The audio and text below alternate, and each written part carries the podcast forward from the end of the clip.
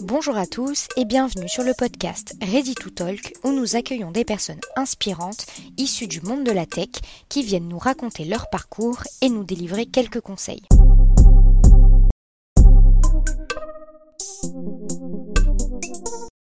Bonjour Cyril, merci beaucoup d'avoir euh, répondu à mon invitation. Je suis euh, ravie de te recevoir. Ça faisait un, petit moment que je souhaitais te recevoir sur notre podcast.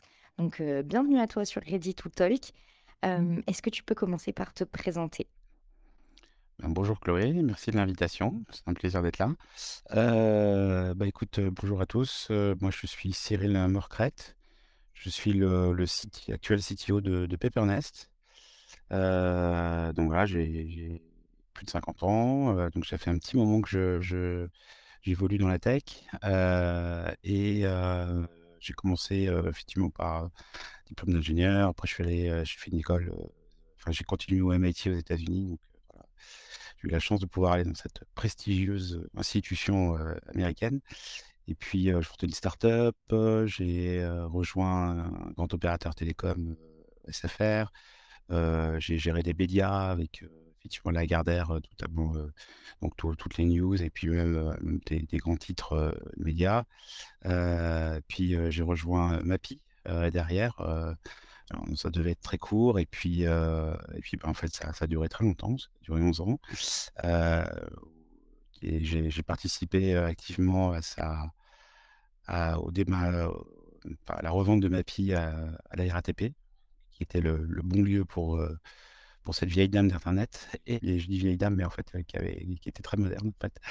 et, euh, et puis, ben, j'ai, tu vois, j'ai repris mes, mes premiers amours avec, avec effectivement une startup qui est plutôt une scale-up maintenant, avec Paipernest. Voilà. Merci, je te remercie pour cette présentation très détaillée, très, très courte, très parfaite. Donc merci à toi. Donc justement, tu le disais, tu le disais précédemment, donc tu es actuellement CTO. Euh, est-ce que rapidement tu peux nous expliquer qu'est-ce qu'un CTO, quelles sont ses missions, voilà, qu'est-ce qu'un directeur technique finalement au sein d'une entreprise? Euh, ben, En fait, la question n'est pas simple euh, parce que parce qu'il n'y a pas qu'un CTO aujourd'hui. En fait, c'est un métier qui se structure un peu, mais, mais vraiment le, pour moi le, le CTO c'est vraiment le, un tech leader en fait, hein, voilà. Mais aujourd'hui, tu vois que tu as plein, plein, plein de types de CTO. Et bien sûr, c'est un manager, c'est clair, mais, mais pas que. Et, et aujourd'hui, hein, tu as, des formes de CTO selon le type de boîte, si elle est petite ou grosse. bah, ton, ton champ opérationnel n'est pas du tout le même. Donc aujourd'hui, le CTO, ça va à effectivement le, celui qui porte toute la technique sur ses épaules. Donc soit il par ses compétences. donc c'est lui qui code directement, enfin qui aide, c'est le premier architecte, c'est lui qui qui qui, qui va vraiment faire de lance des, équipes de développement. Donc ça c'est plutôt pour les petites structures sur lesquelles effectivement le, CTO est vraiment le, ben, le, celui qui crée l'asset technologique. Jusqu'à effectivement ben, le, très haut manager qui est pour lui qui est beaucoup plus sur des tâches de pilotage sur des comités de direction, sur des, la stratégie, du budget, et qui, est plus là pour donner des grandes orientations, en fait, et, et,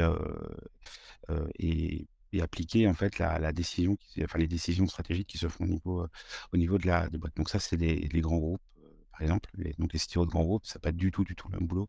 On, voit rarement les CTO de grands groupes se, se plonger dans le code. Hein. Même un Mark Zuckerberg, il le fait plus, hein, tu vois. Et moi, aujourd'hui, j'ai, j'ai évolué de l'un vers l'autre, en fait. Euh, au début, euh, j'étais beaucoup dans le, dans le code, et euh, pendant longtemps, sur, mes premières startups, etc. Donc là, j'ai, vraiment, vraiment fait pas mal de codage. Et puis, rapidement, je suis allé vers le management. Moi, tu vois, je suis un CTO plutôt manager. donc, je garde une veille technologique pour connaître toutes les technologies qui, qui sont aujourd'hui, qui émergent, pour mieux bien comprendre effectivement vers où on doit aller, quels sont les bons choix pour la, pour la, pour la, structure dans laquelle j'évolue. Mais par contre, je les applique rarement. C'est-à-dire qu'au contraire, je cherche des gens qui vont le faire mieux que moi. Et, et moi, je dois leur donner du sens, de la vision, la possibilité de travailler dans de bonnes conditions, une organisation technique qui soit efficace, et, et une coordination avec les autres entités de, de, la boîte, hein, notamment le produit, ça c'est extrêmement important, mais pas que, les stakeholders, la finance, les RH. Et ça m'a fait penser également quand tu as dit que, que tu mettais des, des personnes en charge qui potentiellement même étaient meilleures que toi sur le code. Et, j'avais lu un, article justement qui disait que un bon manager, en fait, c'était quelqu'un qui s'entourait de, de, personnes qui étaient même, même plus compétentes que cette personne en elle-même. Et c'est ce qui différencie justement un bon manager que simplement quelqu'un qui veut contrôler et, et avoir voilà, le mmh. contrôle sur l'équipe. Mais justement, un bon manager, c'est quelqu'un qui n'a pas peur de s'entourer de quelqu'un qui potentiellement sont meilleurs, entre guillemets, du moins dans, dans, leur, dans leur secteur. Quoi. Donc, euh, donc super. Merci à toi en tout cas de, de, nous avoir un petit peu plus éclairé sur ce, sur ce terme. Et euh, dans ta présentation également, donc, tu parlais de MAPI, euh, donc une, une, société dans laquelle tu avais été pendant plus de dix ans, du coup. Donc, pour en dire un, petit mot justement sur MAPI, donc c'est une solution masse, donc Mobility as a Service, qui permet du coup aux utilisateurs de choisir les meilleures options de, déplacement, donc avec un système qui permet de calculer les, les meilleurs itinéraires en mmh fonction de, de plusieurs paramètres, hein, comme par exemple la durée du trajet, le coût, voire même les émissions de CO2 aussi, par exemple et donc, tu, tu, parlais que tu avais, bah, tu avais copiloté, du moins, voilà, pris en charge la totalité des équipes techniques pour travailler voilà, sur l'évolution économique, le développement même de, certaines fonctionnalités. comment, comment on fait, tout simplement, pour, pour, pour prendre en charge comme ça toute une équipe et, et faire en sorte que, que cette solution, en fait, évolue, tout simplement bah, bah, il y a eu plusieurs, plusieurs étapes chez Mapi. Hein. Quand je suis arrivé chez Mapi, c'était en 2010 et fin 2010, on va dire 2011. Mapi, il y avait déjà pas mal de temps. Il y avait, il y avait des gens vraiment très talentueux qui étaient passés avant moi. Puis il y avait Google Maps qui est arrivé, qui est arrivé avec la force de frappe effectivement de Google, qui a proposé des, qui a asséché, le marché en fait. Hein. Donc au niveau mondial, ils ont, ils ont tué tous les acteurs de cartographie. alors pas tous, tous, parce qu'il y en a certains qui ont résisté, mais, mais, mais globalement, ils ont, bah, ils ont rendu très très difficile. Et aujourd'hui, voilà, c'est quelqu'un qui veut se lancer, il doit s'appeler Apple, mais puisque il n'y a pas les moyens. Donc voilà, donc là, au début, la mission, c'était quand même de dire comment, comment, c'est quoi la mission de Mappy pour, pour effectivement arriver à, résister face à, ce tsunami. Donc repenser le business model, repenser la façon dont on, est organisé au niveau architecture.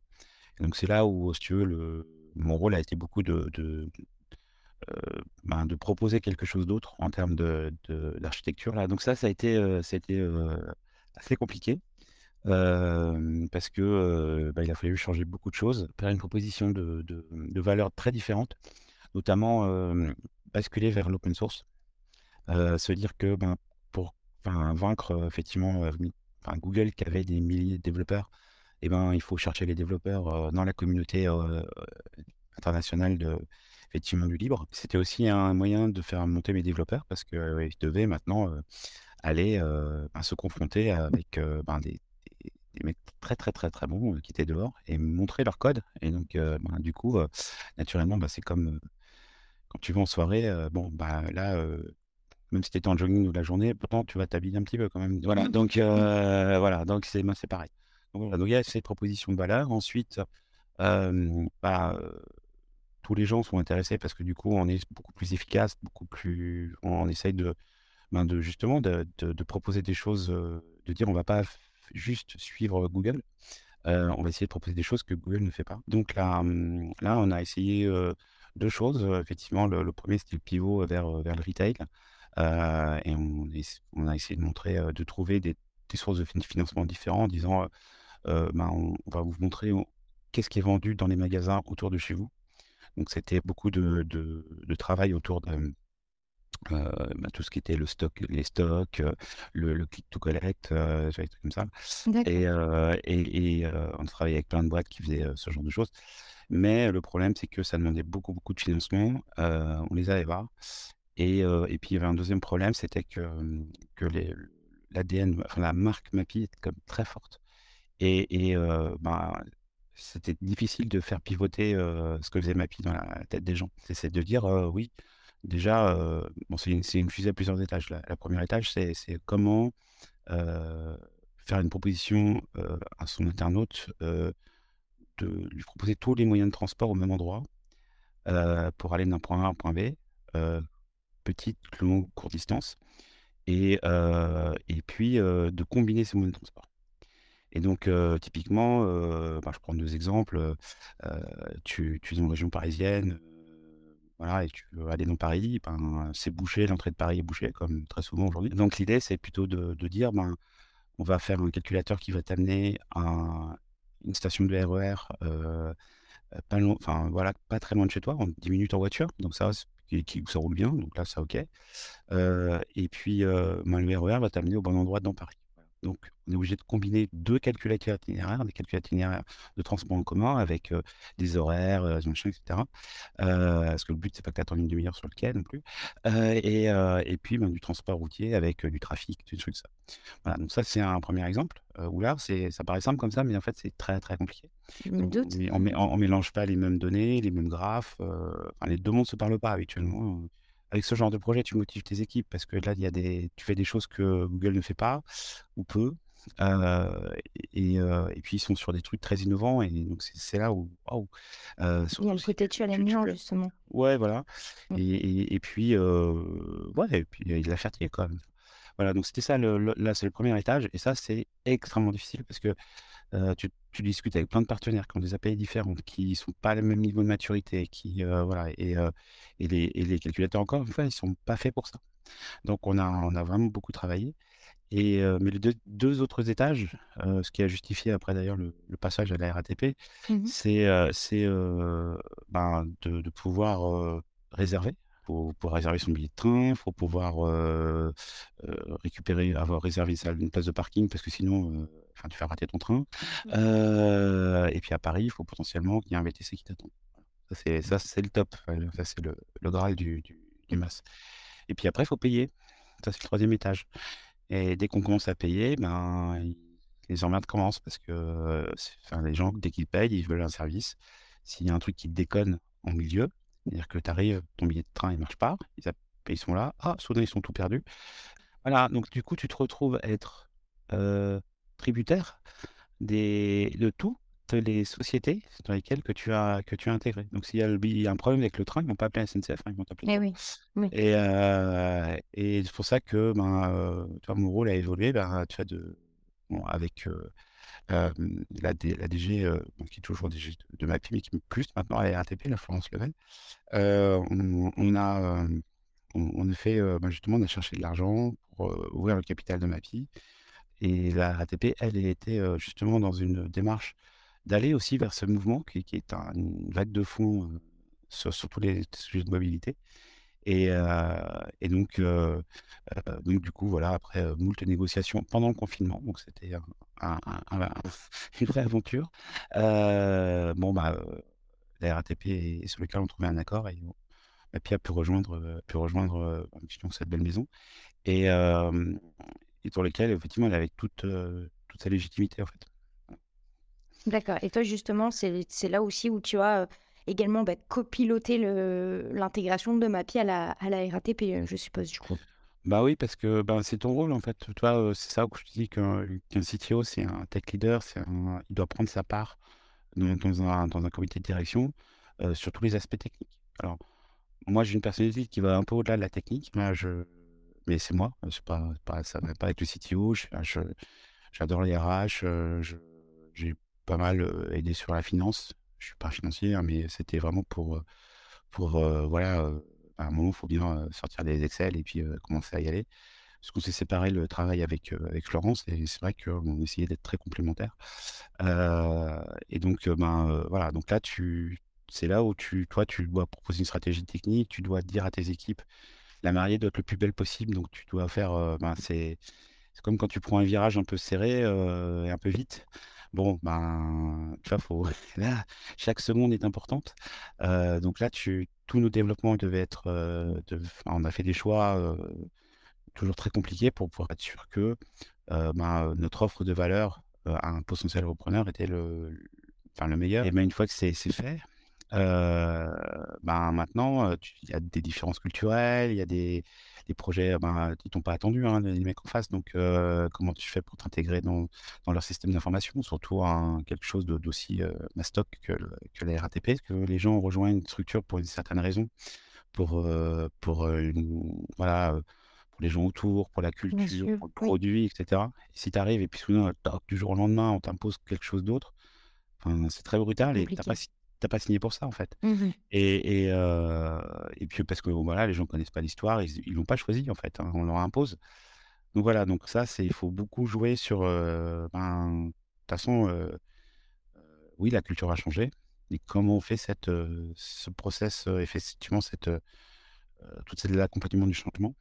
Et voilà, donc là c'est ce que j'ai essayé de faire pas mal en arrivant. Et puis bah, une fois que c'était fait, bah, c'est pour ça que j'ai j'avais décidé de, l'arrêter parce que moi j'étais un peu arrivé au bout de la route, hein, ça faisait 11 ans. Euh, j'avais amené ma fille au bon endroit. C'est-à-dire que c'était, euh, ma fille était euh, là où elle était légitime. Puis au bout d'un moment, tu dis, bon, et qu'est-ce que je peux vraiment encore amener Tu vois, je veux dire, tu vois, ou, si je remets une pièce dans la machine, c'est pour 4 ans, tu vois, c'est, pas pour une petite année, etc.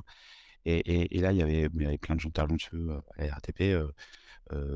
donc, ils pouvaient tout à fait reprendre le flambeau et justement amener une nouvelle énergie pour ben, créer une synergie entre les deux. Voilà, voilà c'est un, ben, peu de, de, bon sens, de responsabilité. Euh, t'as pas un ego de surdimensionné, bah, tu dis bah, ok, je, vais plutôt aller ailleurs où je pense que mon expérience va être plus utile et plus impactante.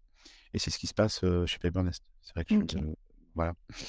je trouve que c'est c'est hyper courageux justement comme décision parce que je suppose qu'après plus de dix ans passés dans une une entreprise, c'est pas forcément la décision la plus, euh, la plus simple que de se dire bon ben je pense que ma place euh, n'est finalement plus là et que j'ai besoin d'aller voir ailleurs pour des raisons personnelles, pour des, pour des raisons professionnelles. Tu, tu l'as tu l'as tu, bon, tu, tu l'as pas toujours tout seul cette réunion cette décision parce que oui. Euh, tu vois je veux dire tu tu vois par exemple en l'occurrence avec Florence on, a toujours une relation effectivement bah tu vois passe pas des épreuves pareilles sans, sans être euh, dans un niveau de confiance qui est très fort. Donc, du coup, on se dit les choses. Et honnêtement me dire, tu sais, est-ce que tu es bien en fait? Mmh Parce que euh, souvent, on est un. S'il faut quelqu'un euh, te, te, tourne un miroir pour dire ça va. Mettre vraiment le sur. Oui, parce que souvent, on est là, on dit non, on tient, on dit non, c'est bon, ça, ça va, c'est juste un petit passage à vide. Mmh non, non, c'est pas un passage à vide, c'est beaucoup plus. Et avoir des gens de confiance qui te parlent, qui te disent bah, réfléchis bien quand même. Et mmh là, ça oblige à faire ce, ce, cette, euh, ce, ce, mouvement de recul et de se dire bon, est-ce que c'est pas le moment quoi? J'ai rempli ma mission et euh, si je veux, enfin, sinon, soit je reprends une autre là, soit je, je, vais, je vais, faire autre chose parce que ben il faut que je passe le flambeau. Bah, justement, ça, tes mots m'emmènent à la prochaine question, on va dire. Euh, parce que justement, c'était ben, après voilà tout, tout, ton parcours, tout ce qu'on vient de se dire, bah, qu'est-ce que tu as tiré, enfin, quelles leçons tu as pu tirer? Est-ce qu'il y a des conseils justement que tu aimerais, que tu aimerais partager? Et tu nous les as un petit peu déjà partagés pour le coup. Mais voilà, est-ce qu'il y a des, points sur lesquels tu aimerais appuyer, on va dire? Bah, Déjà, avoir l'humilité, je veux dire, dans son boulot, hein, ce que je disais tout à l'heure, c'est que on, est, on, est, on est rarement le meilleur partout. Il faut vraiment se dire, qu'est-ce que je suis là pour amener quoi? Euh, moi, je pense qu'il faut vraiment aussi réfléchir sur son mode de management. Euh, il y a plein de bouquins qui sont, qui sont bien, mais, mais euh, qui, qui, montrent en fait vraiment est, qu'est-ce qu'on doit amener en tant que, que, leader. je ne dis pas uniquement de mon manager, hein, je parle vraiment de leader parce que c'est vraiment on est, on est en pointe. Et le but, moi, j'ai très très peur des, des, gens qui font du micromanagement. et il faut plutôt, encore une fois, se dire comment je fais pour m'entourer d'une bonne équipe et qu'elle reste. Euh, dans mon attitude, dans, dans, euh, dans mes propositions de valeur, dans l'écoute. Euh, les bonnes idées viennent souvent du terrain. déjà, deux choses. Un, pour organiser un environnement qui, qui, permet justement au terrain de, de s'exprimer. Et après, d'avoir un vrai deal avec eux pour dire, OK, vous avez le droit de proposer ce que vous voulez, mais la décision finale, c'est la mienne. Mmh. Et parce qu'il faut qu'il y ait un arbitre il faut faire confiance à son manager qui doit avoir des avis éclairés. Hein, c'est pas juste voilà. Euh, je, je décide d'eux et puis basta. C'est voilà, je, et je, dois expliquer pourquoi j'ai pris cette décision.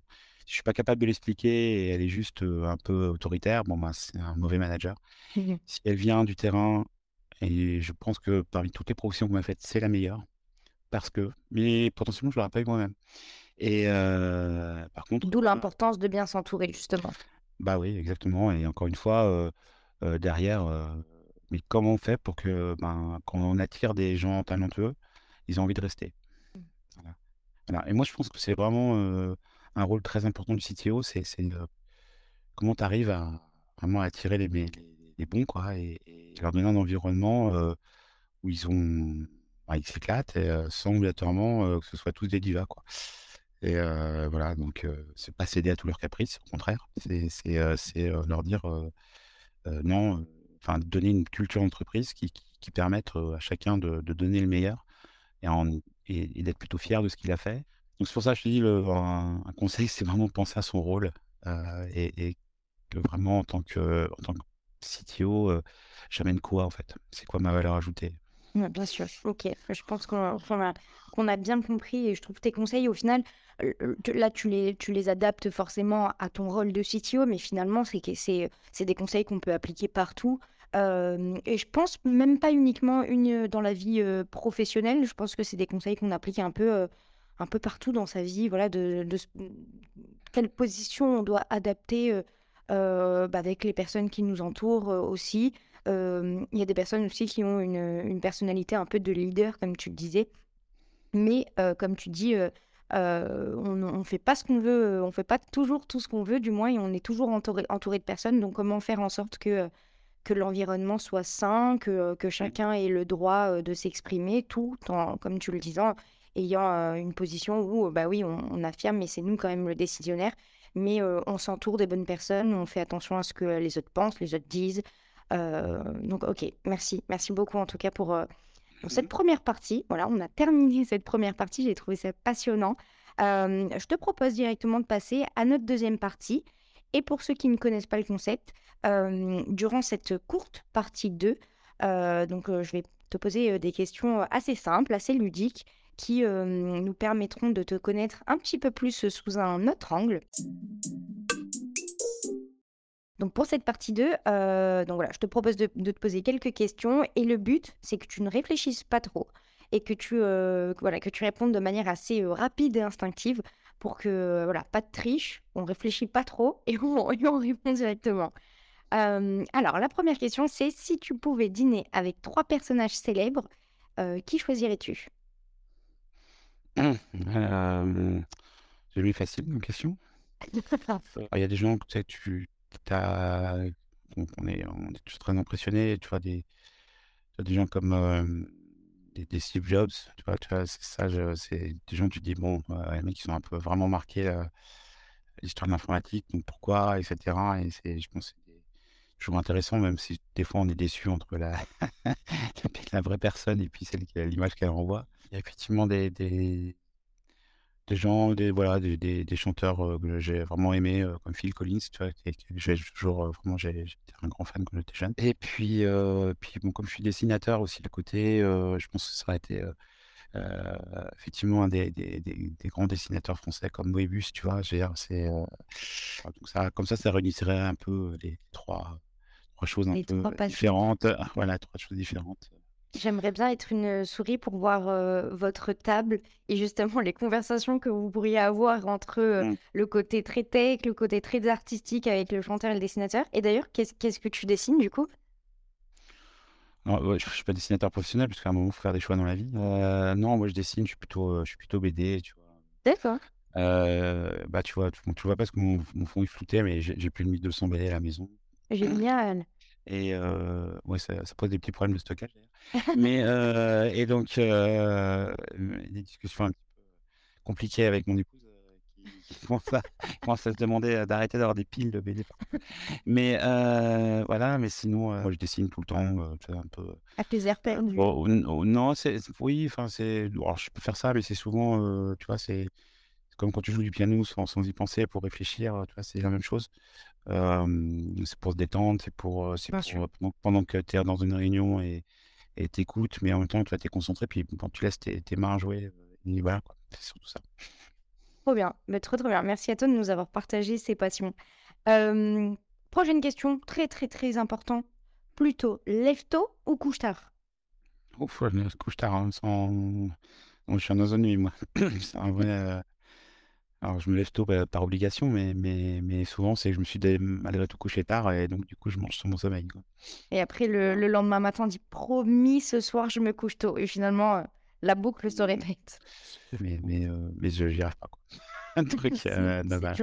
Et souvent, les, les, les- les activités un peu artistiques aussi, on dit souvent qu'on a plus d'inspiration et on se sent un petit peu mieux de le faire euh, dans la nuit. Moi, je sais que je fais beaucoup de danse aussi. Et c'est vrai que toute l'inspiration me vient bizarrement à 2-3 heures du matin. J'ai envie de créer une petite choré. Voilà, comme ça, euh, un peu dans la nuit. Donc, euh, donc c'est Mm. peut-être euh, c'est peut-être aussi ça qui joue. Euh, plutôt thé ou café? Plutôt thé.